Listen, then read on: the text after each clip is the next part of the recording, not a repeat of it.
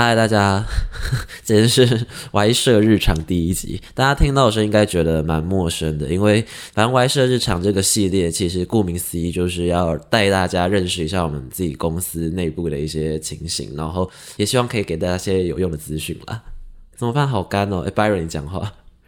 嗨，大家好，我是 Y 社的猎头，我叫 Byron。哦，对，还没有自我介绍，我是 Y 社负责做 Podcast 的，算制作人吧，应该可以这么自称。我叫 Ray。然后我刚本来问那个 Lydia 说，哎，要不要来主持？然后他就说他在对账，他对超久，他看起来快要崩溃了。我就说好吧，算了，就让他自己慢慢对账。哦，对和 Y 社现在有在争行政人员哦，如果大家对于来 Y 社帮忙对账有兴趣的话，讲起来超没有用。正确的职称叫做营运专员，有兴趣可以上。我们官网 OK OK OK，那我们今天 Y 社日常第一集邀请来跟我们聊聊，就是 Y 社的猎头 B，最近刚入职，你入职多久啊？我入职到现在大概三周，三周，对，非常新鲜，新鲜人中的新鲜人，菜到不行的那种菜。对，我们这集定的标题就是博览会求职者听这边 Y 社猎头履历浏览性的大公开。你要不要先介绍一下我们在我们的博览会办的那个活动？哦，对，我们上个礼拜天在博览会上有办了一个活动，主要是想要跟求职者们聊一聊，说不管是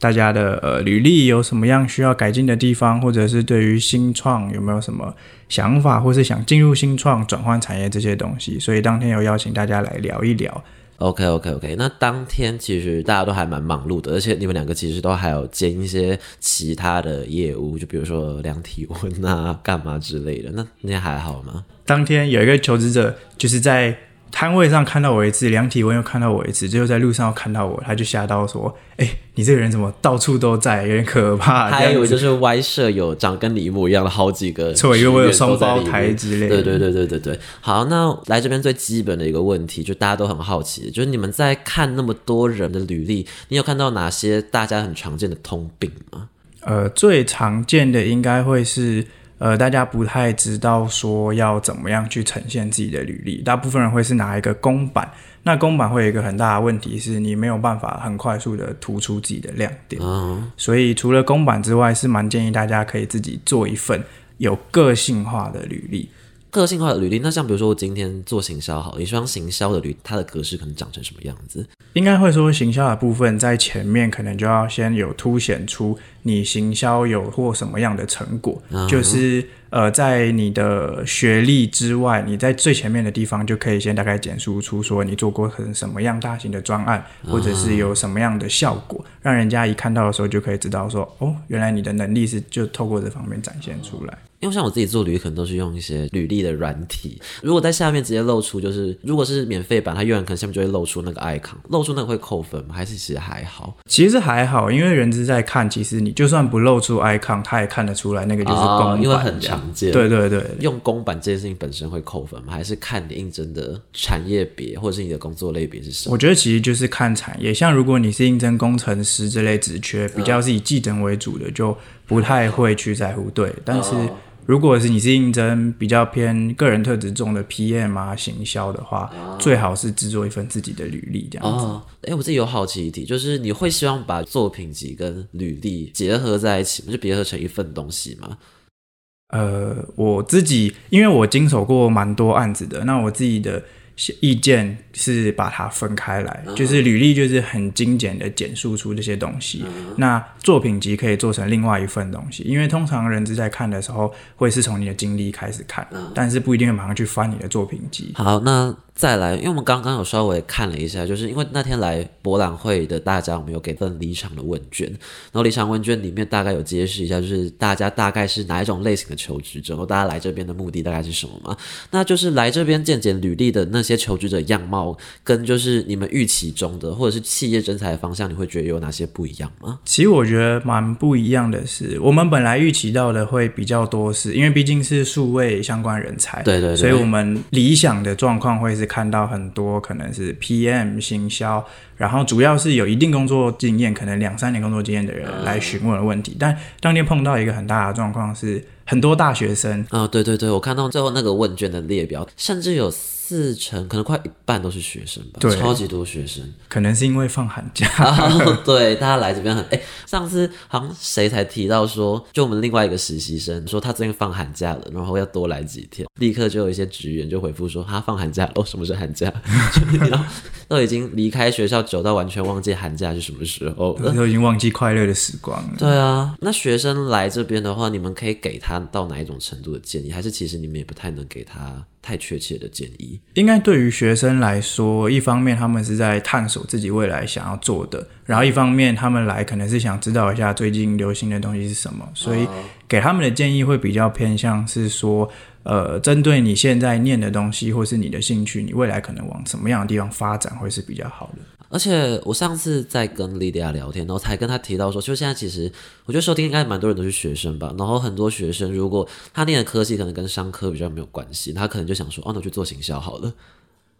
很多人都很想要做行销，就他们对于其他包括业务啊或 PM 或是 HR 这些的别的职缺都比较没有概念。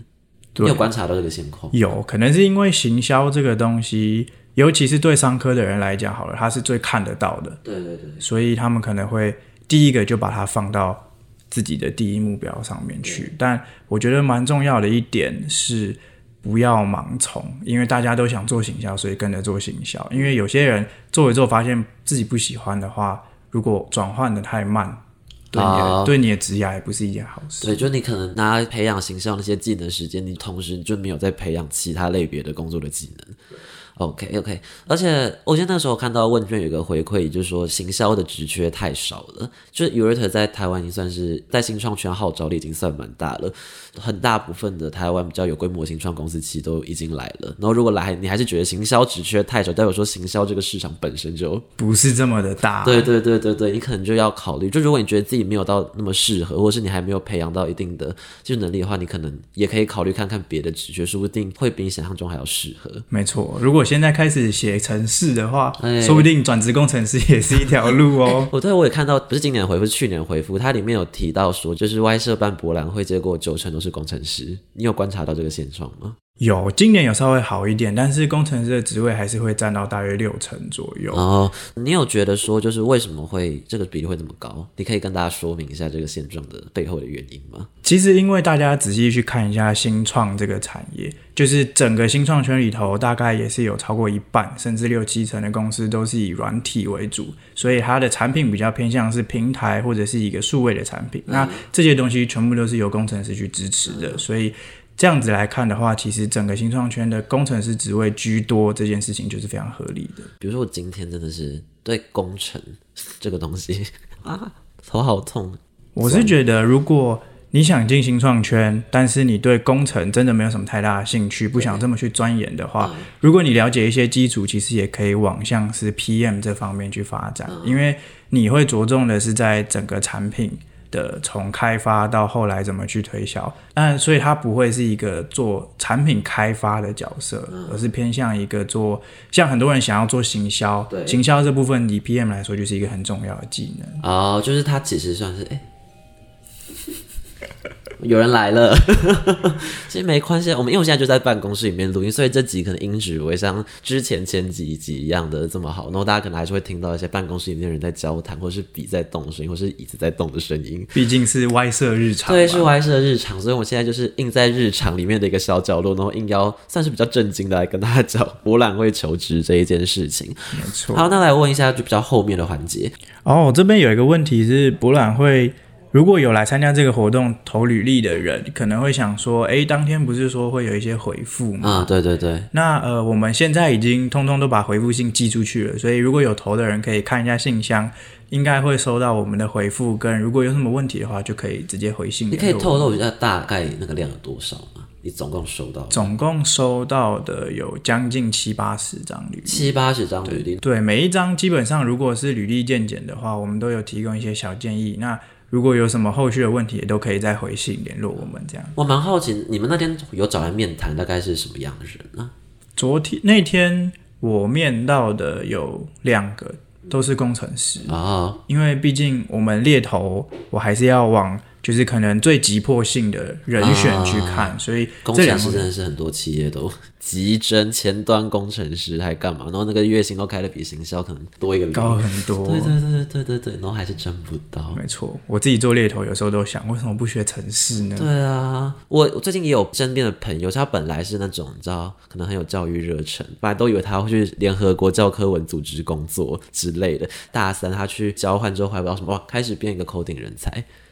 就是他突然就开始暴写 coding，然后现在真的就是在当 data scientist。突然开窍了。对，突然开窍了，所以我就，而且她以前是也是那种数学不是特别好的那一种女孩子，对，所以我觉得大家就不要对那个东西有一个接触门槛，就有点像在学外语一样，就是大家看英文。一开始可能看都觉得是天书还干嘛，但你看久的时候，你把它读熟了之后，其实那也没有到那么困难。而且就是在未来这个时代，其实这些应用都非常需要我们人类去把它产生出来之后，才可以造福大家的生活，没错，而且它也是很重要的环节。以前有些人会觉得，像 coding 这种东西，就是比较偏男生在做、肥宅在做的事情。对对对对对对。但是现在有越来越多的女生也是开始热衷于写程式。对啊，对啊，对啊！而且如果女生学写程式的话，那这样子也会交到男性朋友就会比较多一点。虽然很多 很多可能都是工程师，但你知道工程，我觉得工程师里面真的很多好男人呢。而且工程师又木讷，对不对？对对对，木讷就你可以撩，然后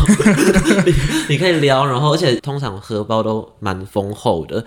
而且而且安稳。对对对，而且因为很长自己的生活，所以我觉得很多他们其实厨艺都也还不错，就可能会自己打扫、自己做家事之类的。就算可能不能到完全你知道做的非常好，但是他们可以自己帮自己打理自己的生活，你会觉得很棒吗？听起来很棒，就可能幽默稍微比较少一点，没那么多，因为有时候他开一些工程笑话，你可能听着就嗯嗯嗯嗯嗯，对，但是另类其他的情绪对另类的情绪，就如果你也学写 coding，你们可以用 coding 语言交流那个工程笑话的话，可能就觉得说哦，好男人，你确定这一段是能播的？可以吧？这还是日常啊，祝大家期待进来新创业，不就是装新创里面的人谈论的风气都是幽默风趣的？结果发现进来大家都政治不正确，对，这样算政治不正确吗？还还好好像还好。吧？是不是对工程师有一点就是族群偏见呢？没错，现在还是有很多很帅、很厉害的工程师啊。对，帅、时尚、时髦、多金，没错然后衣服有品味的工程师也是有。就在我们公司。对，如果你想要进来，虽然我不知道是不是单身，但有来有机会。对对对对对对对，好，好，那我们最后你还有想要讲什么？你刚才有讨论到什么点？哦，我们刚其实我跟我们另外一位猎头伙伴有讨论到另一个点是，那天除了做履历检查之外，我们还有做就是针对如果你想要转换产业，跟如果你想要进入新创的话，有什么样的建议？嗯，嗯，那我这边可以针对就是进入新创这个部分的话，大家应该可以，不管是从博览会或者是他们自己征才的页面，都可以看到说，其实新创很主打的一点是工作环境跟你的人格特质。对，呃，可能如果一般大公司看的就是你的能力而已，但是因为新创圈毕竟钱是花在刀口上，所以他请来的人一定是要能够很快速的加入到这个组织里头，然后能够面对很多快速步调的东西。对对对，简单说一句，因为像我之前做前几集 podcast，然后他们都讲到一个很重要的结论，都是自学能力要很强。对，有很多时候可能很多很新的东西是大家都还不知道的，那些东西你需要自己想办法去了解，所以也牵涉到新创，可能很多人英文都蛮好的。因为那些东西可能刚出来，他们有很多中文资料给大家参考的时候，你可能就是要去看那些原文的资料，一些细骨的那一些，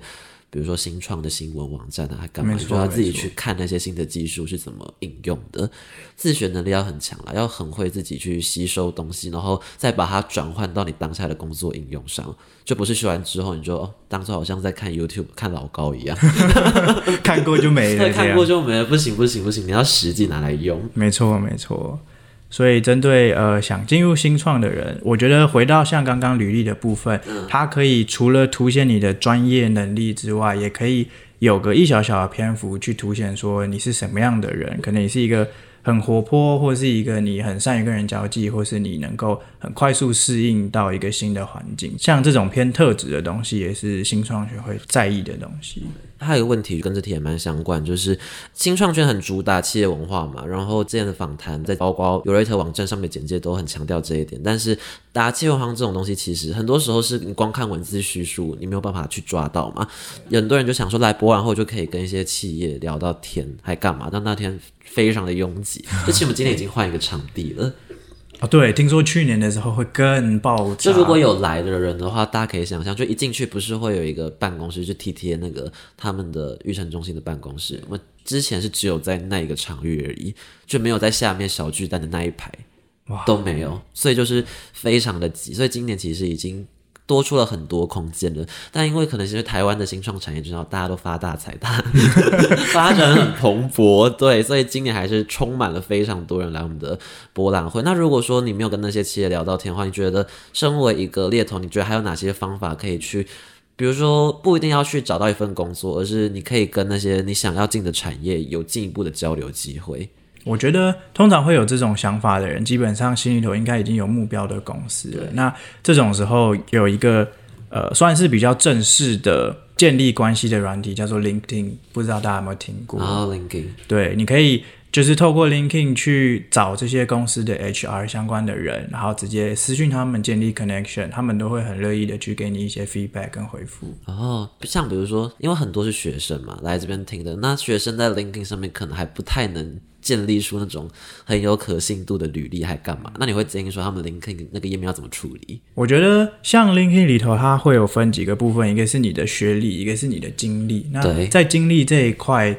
其实就算不是工作经历好了，可能是一些社团活动的经历，这些东西也都可以写上去。那还有一个很重要的是，可以把自己制作的履历放在最上面的部分。哦，可以放哦，可以放，它可以放档案。我还以为它都是只能看 LinkedIn 本身那个页面，没有没有没有，它也可以放档案上去，这样子可以增加就是对方 HR 可能对你的兴趣，然后他如果就算你去。找到他想跟他聊好了，他也比较知道能够跟你聊什么东西。那如果我今天想要进入 Urator 的话，我可以在 LinkedIn 上面跟 Byron 立建立联系吗？哦，没有问题啊，欢迎加入我们这个大家庭。我们现在有缺什么营运专员？我们现在有缺营运专员，然后现在有在找的，我记得 Sales BD 我们也都有在看，然后工程师的部分也有。嗯，对。所以其实我刚提到了那些比较常见的职缺。U r a t 其实现在都有在整，其实我们都有在整。对对对，所以如果你是现在在新创，或是不在新创也没有关系，你想要进新创哪个领域的，你对 u r a t 有兴趣的话，其实都可以来投递履历，没错，没有问题的，都可以上我们的 u r a t 官方网站上面投，建立自己的履历，然后也可以顺便看看，说不定你对于某些公司可能就会有一些想象。好，那我们今天 Y 社日常就到这边告一个段落，然后我是 Ray，我是 Byron，好，大家哎。哦，然后如果之后的 podcast 你没有想要，因为目前其实都还不太有人来主动向我们提问题，还干嘛？那如果你想要，比如说邀请谁来，或想要听有关于哪一个产业或是哪一种植物的问题的话，其实都可以来我们的粉砖或 Instagram 私讯 Y 小编，Y 小编那边就会接收引荐，然后上达我这边的天听，然后我就会尝试去帮大家邀请，或把这些人排的比较前面一点，让大家可以早点听到有关这个东西的业务分享啊，还有某。这些公司的文化之类的，没错，都很欢迎大家来加入，不管是加入约特也好，或者是多跟我们的 p o c k e t 节目互动也好。没错，我们希望它是一个双向沟通的节目。没错，没错，我现在非常追求这种社群互动。没错，没错。好了，那再做一次 ending，我是 Ray，我是 Byron，大家拜拜，拜拜。